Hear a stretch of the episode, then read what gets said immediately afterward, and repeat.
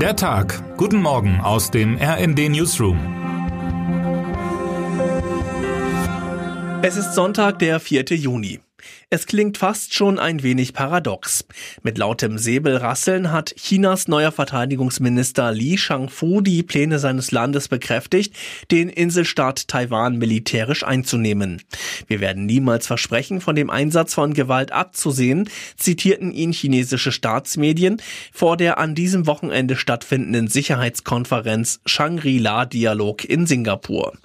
Eigentlich sollte es gestern und heute Gespräche zwischen den USA, die Taiwan unterstützen, und China geben. Seit Monaten reden beide Seiten kaum noch miteinander. Die Regierung in Peking weigert sich seit Monaten, Anrufe von US-Verteidigungsminister Lloyd Austin entgegenzunehmen. Ein Treffen beim Shangri-La-Dialog an diesem Wochenende mit Austin sagte Verteidigungsminister Lee erst vor wenigen Tagen ab. Die Beziehungen beider Länder haben einen neuen Tiefpunkt erreicht. Die Krise zwischen den USA und China droht zu einer echten Gefahr zu werden.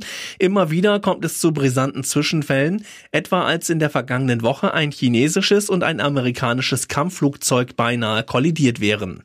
Anders als bei den Beziehungen zu Moskau weiß man in Washington nicht, ob jemand und wenn, wer auf chinesischer Seite ans Telefon gehen würde, wenn es wirklich brenzlig wird.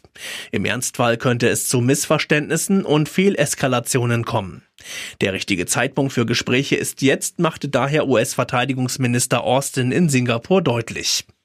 Mit dem deutschen Verteidigungsminister Boris Pistorius spricht Lee dagegen schon.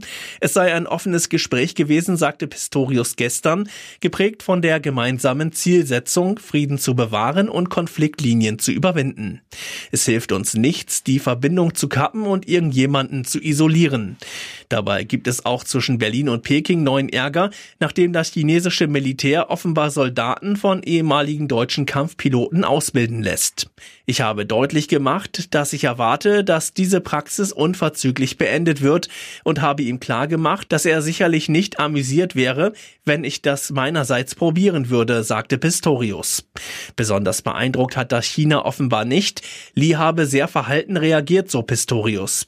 Er hat es nicht bestritten, hat aber die Bedeutung relativiert aus seiner Perspektive, sagte der deutsche Verteidigungsminister. Dass westliche Ex-Kampfpiloten vom chinesischen Militär angeworben werden, ist nicht neu.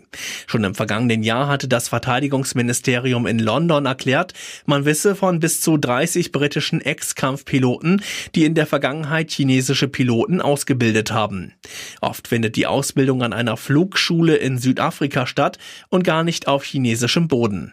Die NATO-Piloten hätten schlicht mehr Erfahrung, heißt es, und die Flugschule rühmt sich mit den erfahrenen Piloten und einer Ausbildung auf NATO-Standard.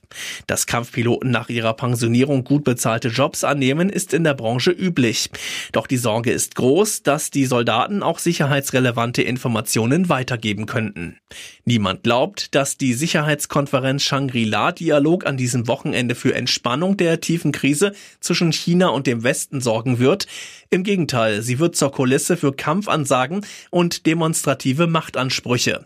Was bleibt, ist die Hoffnung, dass hinter dieser Kulisse doch noch einige ganz informelle Gespräche stattfinden. Termine des Tages.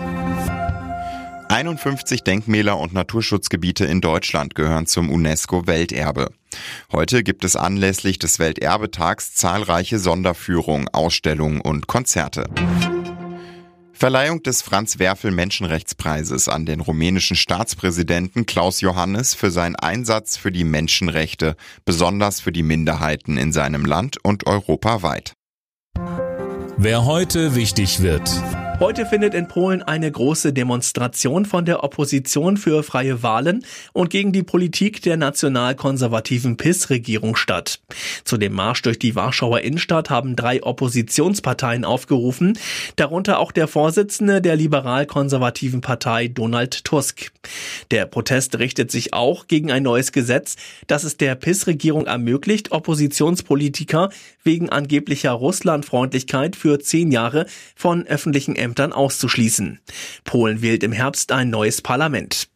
Der Tag der Demo ist symbolisch. Am 4. Juni 1989 fanden in Polen die ersten teilweise freien Wahlen statt. Es war der Beginn des politischen Wandels in Europa. Und jetzt wünschen wir Ihnen einen guten Start in den Tag. Text Sven Christian Schulz, am Mikrofon Philipp Niezig und André Glatzel. Mit rnd.de, der Webseite des Redaktionsnetzwerks Deutschland, halten wir Sie durchgehend auf dem neuesten Stand.